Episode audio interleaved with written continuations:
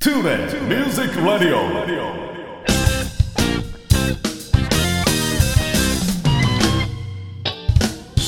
皆さんこんにちは大阪吹田の音楽スタジオトゥーレミュージックラボのディレクター兼ボーカル講師林慎二郎ですこの番組ではトゥーレミュージックラボの生徒の皆さん講師陣その他関係者の方をお招きして音楽や演奏の話時として普段聞けないような雑談などをお送りしています番組の最後にはプレゼントコーナーもありますのでどうぞ最後までお聞き逃しのないようそれではしばしのお付き合いよろしくお願いいたします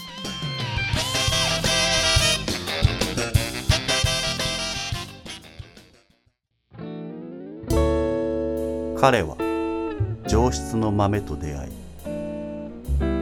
豆は彼と出会って真の姿を知るそれはもうコーヒーブレイク松永コーヒートゥーレミュージックレディオ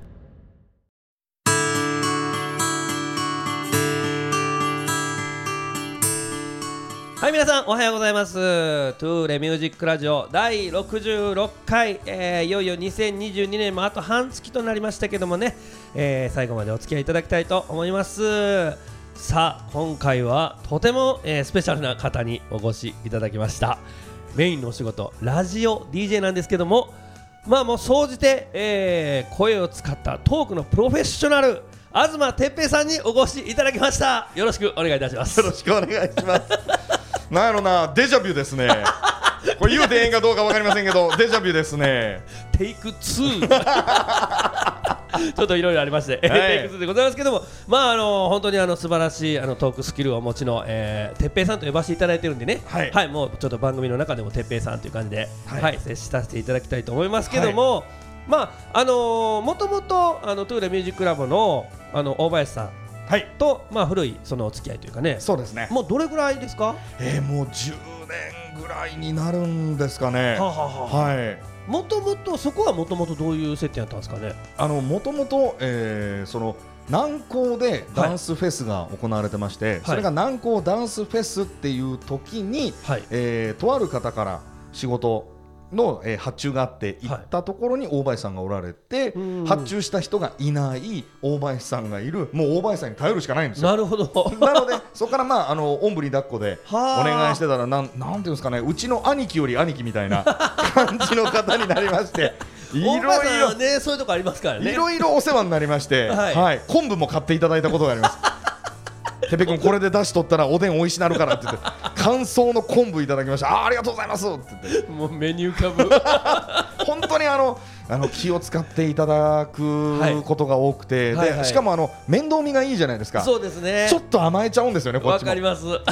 大林さん、これどうしたらいいですかってあいや、おいや、もう任してっていうふうに言っていただけるん で。はい。そうかじゃあもう長いですね長いお付き合いいさせていただいてます。はああねありがとうございい。ます、はい。いえ、こちらこそありがとうございます。さあということで南高のそのダンスフェスその時には司会をされたりとか、えーしてるわけなんですけど、はい実は皆さんもうすでにこの東哲平さんのお声はもうあの死ぬほど聞いてると思うんですけども と言いますのも、えーこのトゥーレミュージックラジオの初っ端の Tune in Music Radio. とか CM ですねあの声を担当していただいている方が東哲平さんということでですねあれ、僕でしたっいやけ。いやいやどういうこと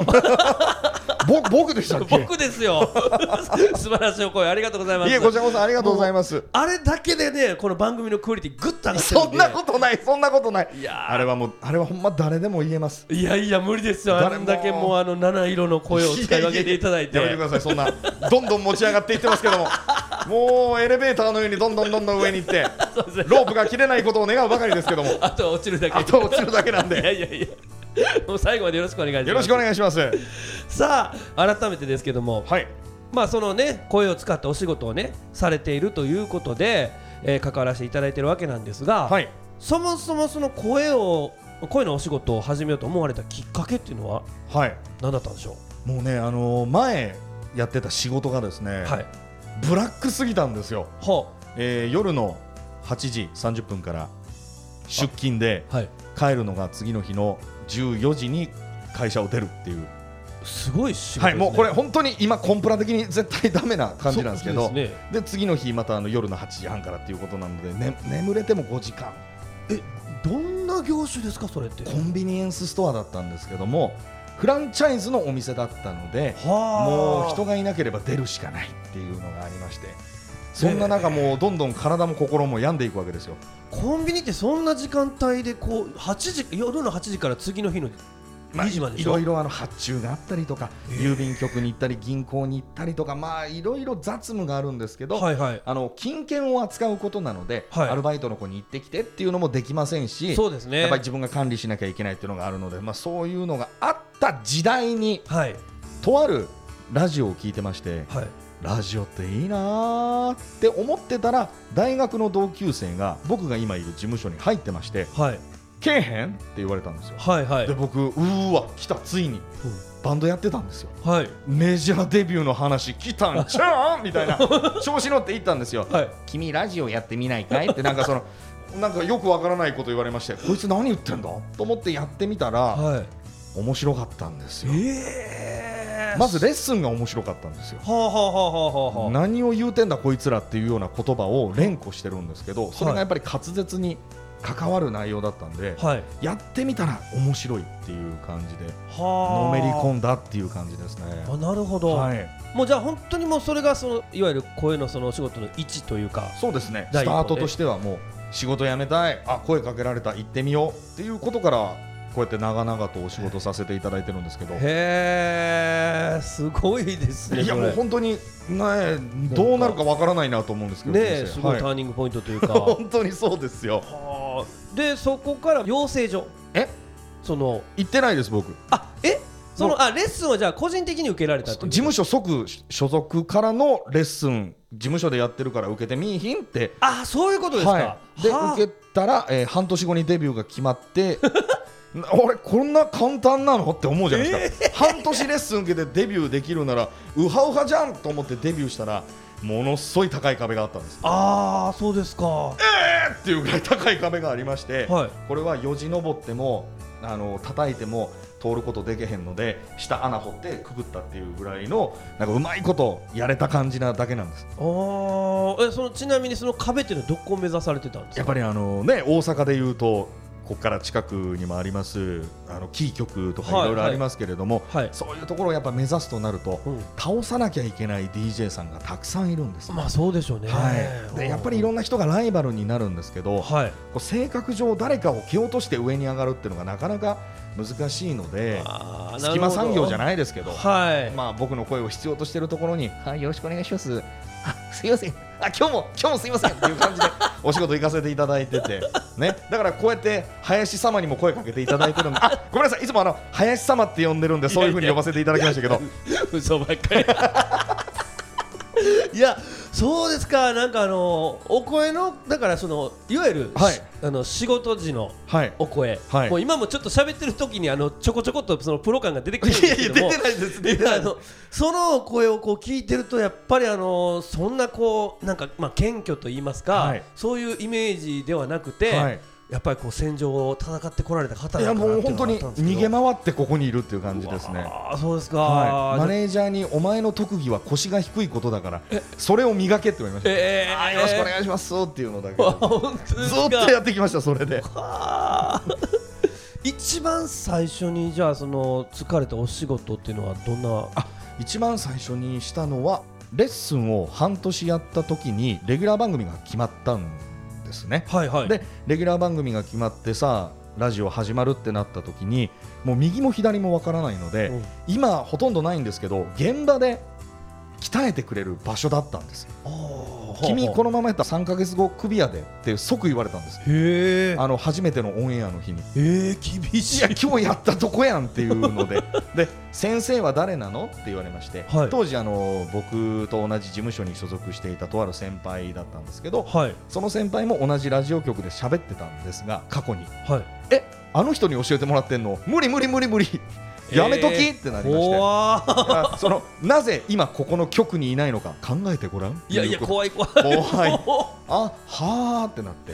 でマネージャーに相談してレッスンやめさせていただいてあとはもう死に物狂いで独学でああそうですかやりましたね、もうはあいろんなラジオ局を聞いて、へーいろんなアニメ見て、映画見てっていうのを繰り返して、どういう声の出し方をしてるのかっていうのを、なるほど、はいまあ、ほとんど趣味だったんですけどね、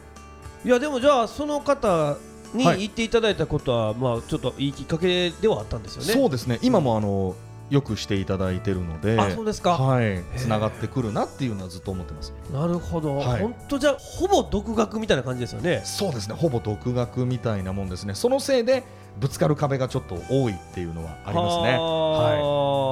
えーあの派閥的な問題もあってですあか派閥的な問題っていうよりも自分の喋り方がもうこうって決まってしまってたんですよ若い頃ははいはいはいはい今日は皆さん聞いてくれてありがとうねみたいなこのちょっとねすごいなんか鬱陶しい DJ いるじゃないですか、ね、で自分はうまいぜって思ってるその DJ の喋り方しかできなかったんですけど今もうそのフラットに落ち着いて喋るためにはどうしたらいいのかとかはい早口で喋らないためにはどうしたらいいのかっていうのをなんか呪いのように毎日はあやってましたね。あめんぼ赤いな とか言いながらこう、なんていうんへですかねもう今思い出したくないぐらい地獄の日々でしたよ。えもうかなりじゃあストイックやったんですよねストイックだったとは思うんですけどうんあのそのせいで人間関係は壊れますよね。えどういう形で壊れ飲み行こうぜぜいやいらんいらん飲み行く時間あるんやったら練習するわぐらいのああ感じだったんですけどもう今練習する時間あったらご飯食べに行くわ ぐらい逆にコロッとなったので。いやいやそんだけ ねもう安定の位置にこういや安定じゃないですもう諦めの位置に行ってるのかもしれない ですもう今どんだけ頑張っても無理だからもうご飯行こうぜみたい な そうかでも結構じゃあその積み上げの時期というかね積み重ねの時期というか、まあ、今もそうなんですけど、当時に比べれば今はまだちょっと落ち着いてきたなとは思いますなるほどわかりました、い、やいやなんか僕はやっぱりまだねてっぺいさんとこう知り合って はい浅いんで、あのーすごいなんかこう新鮮なあのきっかけというか、はいあの聞かせていただいたなと思ってああすいません本当にいやありがとうございますありがとうございますこの後またあの引き続き、はい現在のお仕事についてはいはいお伺いしていこうと思いますのでよろしくお願いいたしますよろしくお願いします Tulip Music Radio.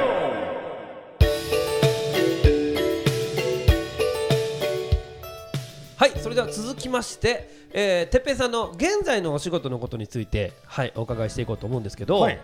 まあいろいろな、あのーそのジャンル、まあ、例えばラジオだったりとか、はいえー司会だったりとか、、はいあのいろいろあると思うんですけど、はいまあ、主に何がメインになるんでしょうかえっと今主にやってるのは闇営業です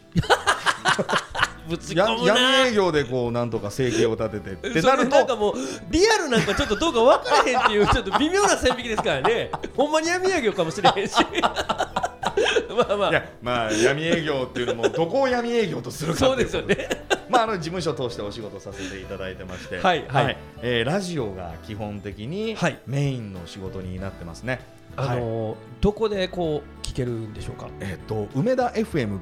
ていうのがありまして、はいえーハービス広場のところでやってる番組なんですけど、はいデビューがここの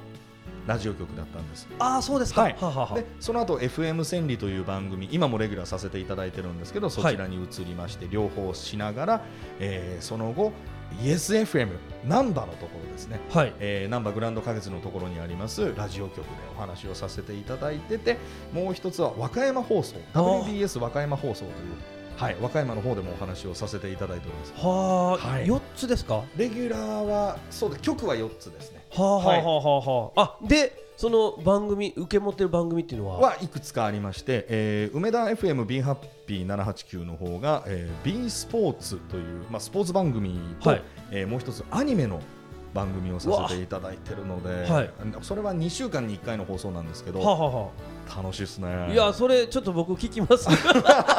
もうこの間ガンダムの話うをわあめっちゃあーもううんあのこれからちょっと毎回聞きます。ちょっと延々ガンダムの話をしたんですけど、はいガンダムってディープすぎるじゃないですか。そうですね。、で初心者の方って、はいえガンダムうえん、なんか気持ち悪いあれななんかもうオタの人でしょあえーってならないためのはいガンダムとはっていう、はあ入門編でちょっとあ入門編ねはいはあお話しさせていただいてで収録だったんですけど、はいものすごいモノマネしたんですけどどれ一つ似てなかったんですびっくりしましたね自分でオンエア聞いて誰やねんこれえいわゆるアムロとかシャアとかあの辺シでャすか。だから 皆さんこんばんはいやいやシャア似てなさすぎるやろっていう 今今日はガンダム特集ですいえ声がキンキンしとるわと思いながら一人でラジオ聞きながら今のは分かんない今の分かったですかアムロの声をやってあ失敗したなーとき思っってとそうかなと思ったけど、はいなるほど下田ででディレクターの子に似てなくてごめんねって LINE 送ったらえええって言われま したよう我慢して撮ってたな言うてくれよみたいいなやいや面白そうで もいやまあそういうちょっとあのー好き勝手はいやらせていただいてる番組なんですけどもはいスポーツとアニメとスポーツとアニメとで、えー、ナンバの方は3時間なんですが、はいえー毎週火曜日生放送なので、あのー朝からちょっはとい元気になっていただくっていうコンセプトのもと懐かしいナンバーを、はいはい、お届けしたりとか、えーそういうことをメインにしてますでそ、れ何時からですかそれはえーっと午前10時からあはい13時までうん毎週火曜日なんですけれども、あー、はいすごい3時間ですね、はい、3時間生放送でいはあろいろメッセージもいただいたりっていうのがあるので、はいはい、うんで千里の方は好き勝手やってます よく怒られるんですディレクターとかにもう縛りもないんですか縛りもなんもないですもう東哲平の東哲平のモノミュージッククエストっていうことなので、はいもうみんなにいろんな曲を聴けよとはいこんなおすすめの曲あるから聴けよっていうのを無理強いしてます なのであの千里のスタッフさんはあのやっぱ曲によって僕喋り方を変えてますのでああなるほど梅田はこの感じでお話ししてて、今日も素敵なね時間を皆さんありがとうございましたやばいやばいやばいなんてこと言ってるんですけど、はいはいナンバーの方は関西弁が多くてはい今日もみんな寒いけどあの気ぃつけて仕事行きやみたいな感じをしてるんですけど同じ人と思えないですよいやいやいやいやもう千里が「はいはいはいもう流すよはい行き ます」「はいこれ聞いてください」「はいドーン」って曲流れてる間に「今のリフ聞いたえぐない」ちょこれサビの部分でもう一回出るからよう聞いといてパンってまたカフ下げてもう AM 感もうが AM 感すごいですこで千里の人にちょっと来たみたいなかっこいい番組やってくださいよいやキャラかぶっても思んないやんか千里はこのカラーで聞いてくれる人がおるし、ねイエスはこれで梅田はこれでねあるやんか、はいでもかっこいい番組がしたい ですかっこいい番組やろうと思ってやったらなんか違いますねってこの間言ってたんでじゃあどないしたらええねんっていうもうわからないことだらけなん です面白いな正解 がないんですよやっぱこの仕事っていうのはあのちなみに和歌山はどんな感じですか和歌山はあのーとある方と、はいあのー二人でトークをしていくっていうことでああの今日こんなことあってんけど聞いてくださいよみたいな、はいはいはいやほんまですかそれ最悪ですやんとかその 本当に世間話ですあなるほどこの間ねあの2万歩歩いてね足の裏今ぐっちゃぐちゃなん ですよ水ぶくれ破けて最悪やと思いませんおおうええみたいなこの何とも言えない空気を醸し出しながらああそのなんていうんですかね一緒に出てらっしゃる方を笑わすことしかもう考えていってないのでこの人が笑ってないのにリスナーが笑うわけないやんっていう感じで行ってめっちゃ滑る時あります、でもそこ大事ですよねやっぱりね楽しうんくやれてるのが一番いいかなと思ってますのでなるほど、はいじゃあその和歌山以外は全部あのもう一人でそうですね。一人で喋らせていただいてっていう感じになってます。なるほど全部でじゃあ5つですかラジオ番組としてはラジオの番組としては5つになりますね。わかりました、はいこの辺りはもうちょっとあの概要欄の方にもね、はいお、願いい全たしま部書すかせていただきますんで、はいあのお好みの、えお好みー、てっぺいチャンネ ルをお聞きいただきた楽しんでいただきければ。他はどうですかさラジオ以外はあ、ラジオ以外ってなりますとやっぱりあのナレーションのお仕事とかをはいいろいろさせていただくこともありますし、はいあとあのースカパーの方でも、はいあの番組のナレーションをさせていただいてまして。はいちょっとこれややこしくなるんですけど「ミュージックジャパン t v という番組が、えーチャンネルがありまして、はいえーそこで「ラブラブ k p o p という k p o p の番組とほ「うビルボードジャパンインフォという番組と、はいえー最新「ミュージックジャパン t v カウントダウンで、はいアニメ大好き濃厚アニソンカウントダウンという番組のナレーションを担当させていただいていますのではああのなんか音楽系ばっかりですねそうですね音楽系ばっかりですね。うんうんなんか皆さん僕を音楽畑の人だと思ってるんですけどどっちかっていうともうお笑い番組が好きなただのおっさんなのでもうテレビに向かってなんやかんや いやそれは違う違う違うわあかんあかんあかんあかんまたこいつ出てるやんおもろいんかお前 あらわろたわろた負けやわろた負けやでみたいなそういう生活をずっと送ってます、はいまあでもあのバンドはされてたって言ってましたもんね大学の時にバンドをしてまして、うん絶対売れるやんと思ってライブしたんですよ、はいで今は多分もうないんだと思うんですけど高槻にはいラズベリーホールっていうのがありまして、あ僕名前は知ってますねそれそこが僕ら初舞台だったんですよ。はあはでビジュアル系バンドをやってまして、あはいもう革のパンツに、はいカッターシャツに、はいベスト着てメイクもして行くぞってなってみんな行ったんですけどもう緊張しすぎてみんな最初の MC ってやっぱ「うわーい!」みたいなのあるじゃないですか、はいはいはいはやっいぱライブとかでお前らよく集まったなーみたいな感じなんですけど「こんばんはセピアです」学芸会やあるまいししかもそう僕ら加入組やったのでバンド名選べなかったんですけどセピアっていうバンド名がなんかなって思ってたんですで僕ら初めてライブやったんで行ってみて、はいその今日のバンド出演バンドみたいなバーって書いてるところにセピアがないんですよほうほでアルファベットが一組もいなくてあれセピアってアルファベットカタカナかなと思ってみたらカタカナでセピアって書いてないんですよひらがないやひらがなもない何、どこえもしかしてこれいやえぐいえぐい聖なる夜の聖夜の聖に 比べるに悪って書いてセピアやったんですよ うわめっちゃラッサいやんなんなん俺らってこれはないこれはないう当て字 ライブ終わった次の日にすぐリーダーに電話して抜けますって言いました初めてですね自分から抜けますってそんなダサいバンドはちょっと入れませんとおもろすぎるもう最悪でしたねあの時はえー、えーボボーカルですかボーカルとギターで、そのはいなんていうんですか僕すごい歌が下手なんですけど曲が作れるやつが歌ったらええやんふってういう風潮だったんですよ、はいいやいやいやいやってなったんですけど、もうお前歌え歌えってなって歌った時のあの MD すぐ捨てましたね もうこれはもう黒歴史以外の何者でもないと思ってバーンってすぐ捨てましたなセピア色の歴な史ほんまに最悪でしたもんあの時はも いやーすごいなすごい歴史ですねそれねう地獄でしたね、あはいなんかでもやっぱ出てるんじゃないですかなんか音楽のそういうあねーなんですかねうんやっぱ音楽は好きは好きなので、はいはいはいはい、はいやっぱり音楽聴いてる時間っていうのもやっぱ楽しかったりしますのでねジャンルではでもやっぱそのアニソンまあ、アニソンも好きですし、ねえビジュアル系もはいはい好きですし、あとはハードロックとか、うんちょっとオールディーズって呼ばれる楽曲がすごい好きで林さん知ってます今90年代の楽曲ってはい若い人たちからオールディーズって呼ばれてるんですよええー、90年ミスチルとかオールディーズなオールディーズうわーやばいまなあ、今も現役 で活躍されてるからいいんですけどはいはいはい活躍が終わった方々っていうのはオールディーズうわーそうですかじゃあ50年代60年代はなんとみたい なそこがあるんですけどちょっとねそれがなんか時代なんだろうなと思いましてまあイントロがない曲が多かったりってよく言うじゃないですか最近、なんかねそうですね、時代によってね、うん、そこが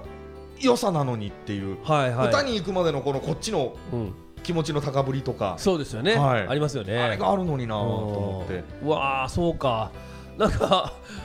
オールディーズなんで すオねールディーズだから我々もいつかオールディーズって呼ばれる日が 来るかもしれません。あのー、ちょっとそれますけど、はい。 k p o p も担当されてるって言あってましたよね K-POP も担当してます。 k p o p はやっぱりそれ担当しようと思ったらやっぱ k p o p をこう深く聞くわけですか本当 K-POP がめちゃめちゃ苦手だったんですよはいはいもう何言ってるかわからないっていう、うんうまあ、英語でもない、はい日本語でもない、う新しい言語で曲を聴くっていう感覚だったんですけどあの僕が住んでるところのすぐ近くに、はい BTS が防弾少年団って呼ばれてる時にフリーライブやったんですよ。ではたまたま仕事の帰りにいやいやなえなんか来てると思ってパッて見たらその k p o p を担当しているディレクターもいたんですね。あはいはいでああいてるんじゃんああじゃあちょっと見とこうと思って見たらかっこよかったんですはあそうなんですねあ、うん j p o p にはない音作りとパフォーマンス、こはれいがワールドワイドな、うんあのパフォーマンスでもあるのかなっていうのをちょっと感じつつ、はいでいろんな k p o p 聞くようになってで k p o p が好きな友達とかも増えましたし、はいはいで k p o p って踊って歌って可愛くてみたいなイメージですけど、んちゃんとその k p o p のジャンルの中でもバリバリのロックバンドとかがいたりするので、うわーなんかイメージないですねそうなんんですよイメージがなかったので、それを見にあのサマソニに行ったりもしましたね、へあこういう音をやってらっしゃるんだと k p o p ってその一括りにして嫌がる人もいるじゃないですかななんかなんかそう k p o p ちょっと日本の 曲なんかあれじゃんとかなんかもうその固定概念で言っちゃう人もいるじゃないですかそそれに近いものありますね、はいなんかあの同じように聞こえるみ聞こたえいなる、違うんうんやでっていうのをそれはこっちがちゃんとなんていうんですかね心の門戸を開いてないっていうはい扉をオープンしてないからかなっていうのがあって聞はいてみたらああなるほどねハマる理由は分かりますよっていうちょっともう、あの全部ラジオ聞いてみてさすがっすねいやいやいやいやいめちやゃくちゃ面白いないやもうありがとうございますありがとうございますいえこちらこそね、まだちょっとたくさんあるんですけど時間がもう全然足りなくなってく るんで、あのお仕事のことはちょっとまとめて概要欄の方に、はいお願いいたします書かせていただきます、ということでお仕事のことについてお話ししていただきました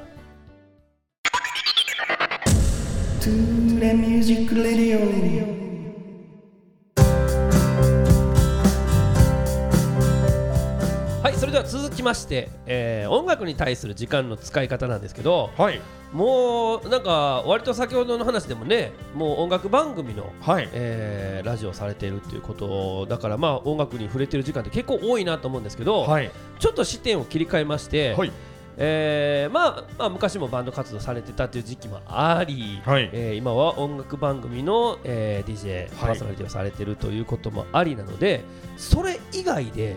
音楽に関わる時間例えばまあ日常通勤の時にはこういう音楽を聴くなとかはいそういった感じのことって何かありますお風呂に入ってる時はいはいですね、あの僕あのジップロックにスマホを入れて、お風呂にダメなんですよ、はジップロックお風呂ダメなんですよダメスマホがダメになるんでうん、プラス長風呂もダメらしいんですけど、はい3時間ぐらい入ってます 3時間ぐらい意味なく入ってますあの今 YouTube TikTok、はいっていうのはその新しい音楽の出会いの場みたいにはいなってる時がありまして、うんで、うん古い音楽との出会いっていうのがその YouTube だったりするんですけど、はいまあ、例えばあーちょっとディープパープル聞きたいなって思った時にディープパープルを再生したら、まあ、その流れで ACDC が出てきてはいローリング・ストーンズでローリング・ストーンズの時期だとビートルズみたいな感じでいろいろ聞けるんですけど、うんこの間僕寺尾明さんの「ルビーの指輪」がはい聞きたくてはい聞いてたんですね。うんやっぱええ曲やなと思ってぼーっとお風呂入って曲が終わった後に自動再生された時にはい安羽さんはいあの名言を残しました、はいはいはいはいこれ言っていいですかはいどうぞ金髪豚野郎のあの名言を残しました 残しましたね安羽さんはいのはい「フライデーチャイナタウン」っていう曲がはい耳に入ってきたんですね、はい僕初めて聞いたんですよ僕も知らないですよ、めちゃめちゃすごいんですよ歌唱力もそうなんですけどえベースラインとあとあのピアノのコードはいなんでそのコード使うんっていうぐらいなんかグルービーなへでえハイトーンボイスで歌を聴かせてくれるのでドハマりしましてえあの方は安田さんで歌手だ歌手なんですよそうですかそうなんですすあの金髪豚野郎のイメージが強すぎるそうのなんでですよはいはい、で歌手やったんやこんな歌うまいんやへええぐってなりましてでそこから安羽さんの「そのフライデーチャイナタウン」がなぜアップされたのかはいっていうのはをい調べていったら、TikTok で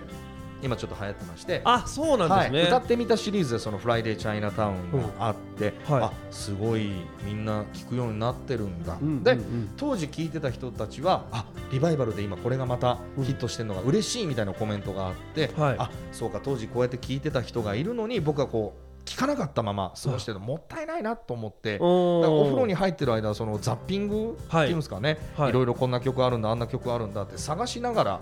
楽しんでるので、まあ完全に湯冷めしますよね。そうですよね3時間はなかなかの長時間でもうすよねこの時期は本当に湯冷め絶対するんで、追い焚きもう一回しますけど、はいはいあサブーっと思って、あでもまあ行ってしまうんですよねそのついつい何歩でも行けますよねあ何でもいれけるので、本当にこんなあったんかあんなあったんかと思って見てたら沖縄のバンドに出会いまして、はいデラックス・デラックスっていうバンドがいるんですはいこれ総体重が240何キロ のバンドなんですけど、もうボーカルの朝顔さんっていう方がマツコ・デラックスさんぐらい大きいんですよ、はいその大きさでめっちゃ綺麗な声で歌うんですよええでその「フライデーチャイナタウン」を歌ってみたを歌ってたのであはあこのバンドやべえと思ってみたら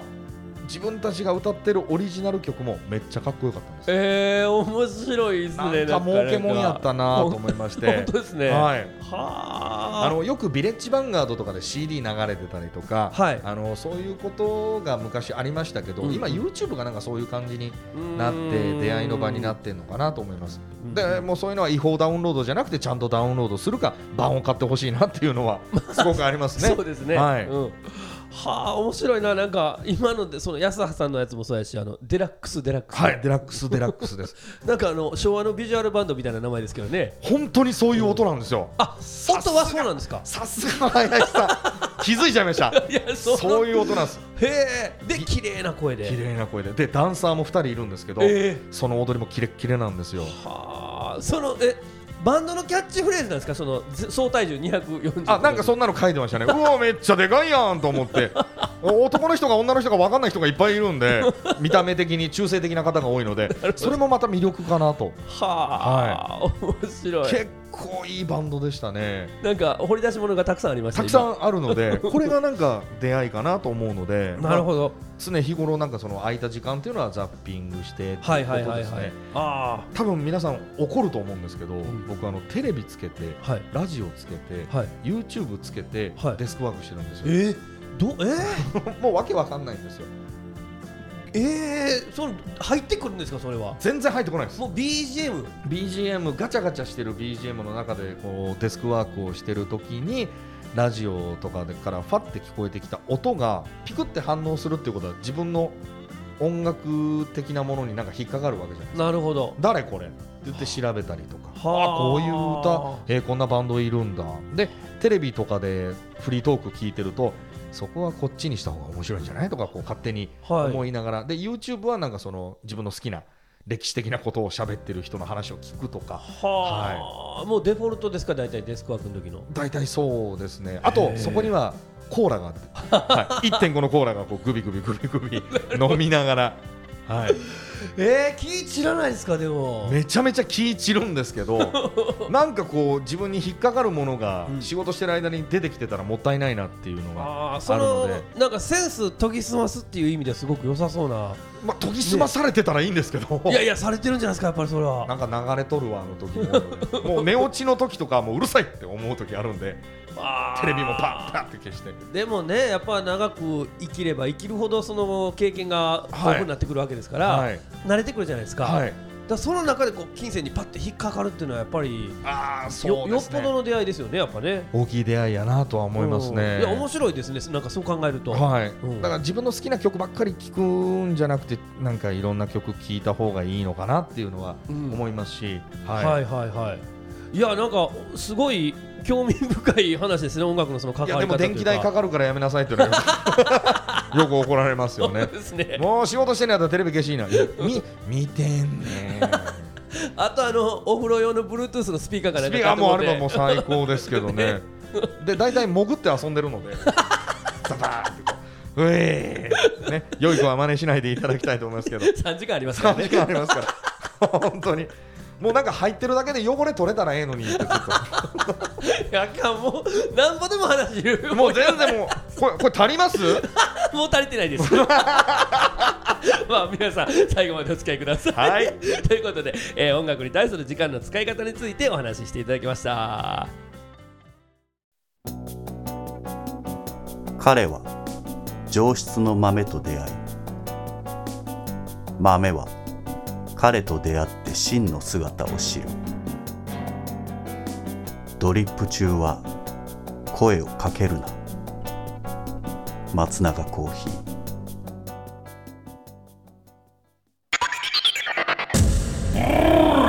Toure Music Radio.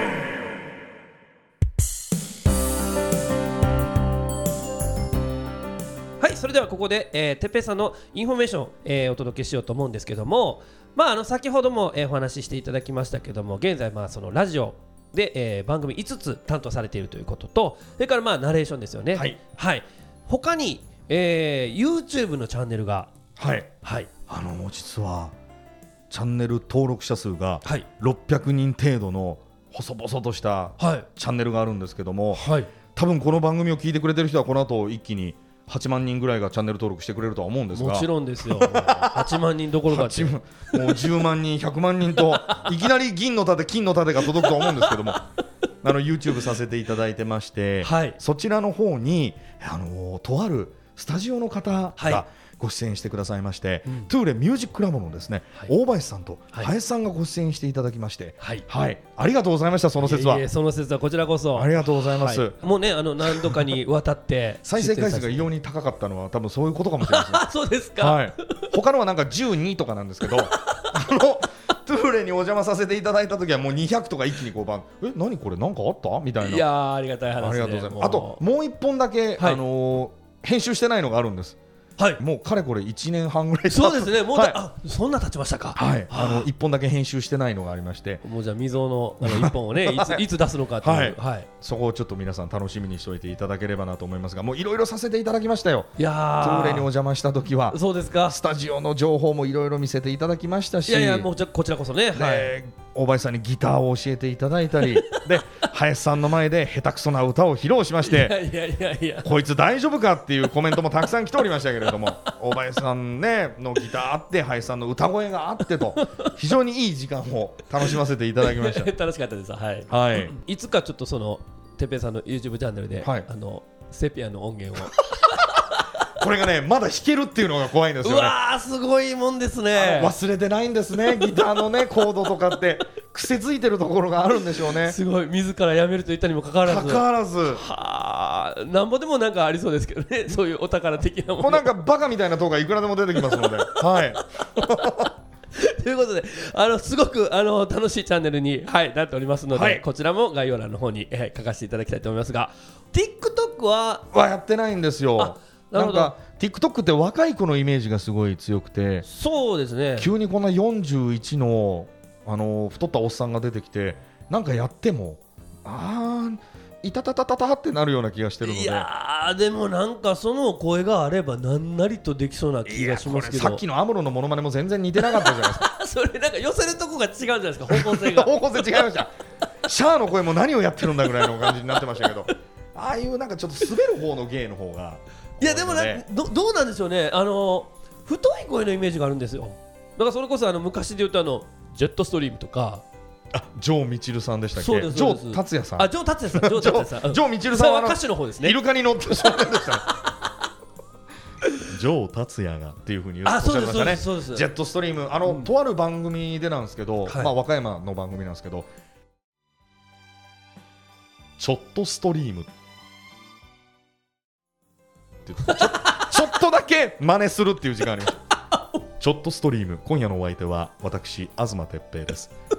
お腹すいたねぐらいのこんな感じで終わるっていうのをめっちゃ面白いじゃややないってでますしかたちょあほんまにちょっとだけストリームやねうわーめっちゃそれ TikTok めっちゃ向いてんじゃいますいやあのジェットストリームを知ってる人がもう僕ら以上上の方しかいないの で今の若い子うわジェットストリームだうわーとはならないと思うのでいやなんかでもリバイバルとかもあるからそれこそそのさっきの安田さんじゃないけど そこからちょっとストリームから遡ってジェットストリームを聞いて、はいあこれかという感じでまた戻ってくるとかそねれはそれでやっうぱんラジオ DJ として素晴らしい貢献ですよね音楽業界に対して僕絶対 TikTok いけると思うんですけど、本ね、当ですか、はいちょっとネタ考えてくださいやりますからじゃ 一緒に、あ、は い、一緒にやっていただいてバズらせましょうか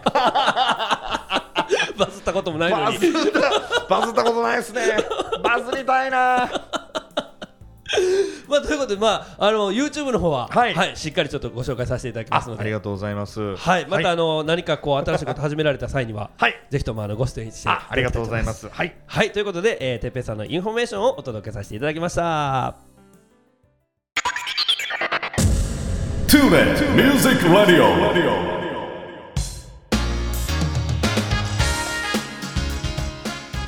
はい、それではここで月間キーワードクイズのコーナーです。毎回1文字ずつキーワードを出しておりますけども、え1ヶ月間の間に出たキーワードをつないで出来上がった単語の正解ですねこちらをお答えいただいた方の中から抽選で2名様にプレゼントを申請させていただいております今月12月のプレゼントはハホニコというブランドのヘアドライマイクロファイバータオルピンクとグリーンの2色ありますけどもこちらはですね美容師さんが考えた髪のためのタオルということでしっかりタオルドライができてしまうというドライヤーの時間がいらないというね優れものになっておりますさあそれではてぺさん今回のキーワードははい、えー、何ぬねのののでございます。 さあ、今月3文字目のキーワードが出ました。お答えいただく期間は最終、毎月最後の放送から翌月の頭の放送の間まで、えー受け付けておりますので、はい、皆さん、どしどし考えてお答えいただきたいと思います。月間キーワードクイズのコーナーでした。大阪府 JR 吹田駅から徒歩7分の音楽スタジオトゥーレミュージックラボでは丁寧に指導サポートする音楽レッスン配信にも対応した関西屈指の格安レンタルスタジオその他防音音楽建築の専門家によるコロナ対応型防音施工さまざまな活動創造の場としてご利用いただけるコワーキングスペースサービスの提供など音が紡ぐさまざまな音楽スタイルをご提案させていただきますお問い合わせは電話0663181117メールアドレス info at mark tule.jp 詳しくは Tule ミュージックラボのホームページへお気軽にお問い合わせくださいトゥーレミュージックレディオ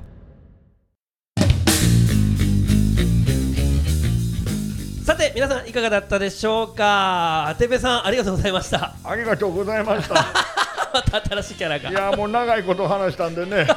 80年ぐらい経った気がしますけども。いやえらい時が経ちまして本当すいませんもうね。引き出し多いな さすがっすけどなんかあの最後にね僕あの余暇の過ごし方をはい聞こうと思ってたんですけど、はいまあ、あの途中のあのお風呂の3時間なんかもうあれもう余暇みたいなもんかな完と全に余暇ですね本当にという感じがしたので、はいちょっと質問変えますけど、はい質問をはい変える、変えますおや急に変えようと思いますけ変どえもるとはいハマっていることハマっていることですかはいもうあの今とかじゃなくて昔からもうこれが実はもうすごい好きやとかっていうちょうど今ハマってるものがありましてああはい林さんってスポーツされますスポーツね僕スポーツどっちかっていうとダメな方なんでそうなんですはいはいそんな方にもおすすめなのが、はいはい。モルックというスポーツなんですあ、聞いたことないです。あのえっと1から10 12までですかね、数字の書いた木の棒をはい。あのボーリングのように並べるんですはい。そこにモルックという木の棒を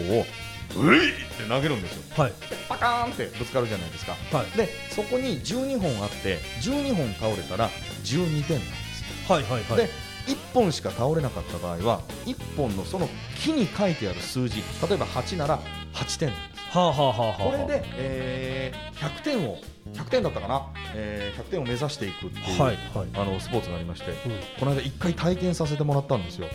はい。買っちゃいましたああ、そうですか。へ1回やっただけでその全セットを買いましてえ。であ。のーうちの、ね、おふくろ親父ももう結構な年齢なんですけどそれはまあ軽くできるので、はい。まあ、運動不足解消にもなるだろうなと思ってやってみたらめちゃくちゃ面白いんですよへモえルック。あの、どどこでするんですか、これは。もう広場さえあれば大は丈夫です公園とかでできますので、はあはあはあもう1回モルックを7000円ぐらいで買っちゃえば、はいもう一生お金かかんないです、す。へえ。まあ、例えば大きいなんか場所でやりたいってなったら球場借りたりとか、はいはいそういうのは必要になってくると思うんですけど、もう公園とかでできますので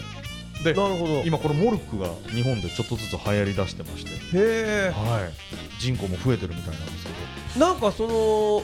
競技としてはもう正式に認定されてる感じなんですあかの。日本発祥じゃないので海外発祥のやつなんですけど、はいもうこれが世界大会も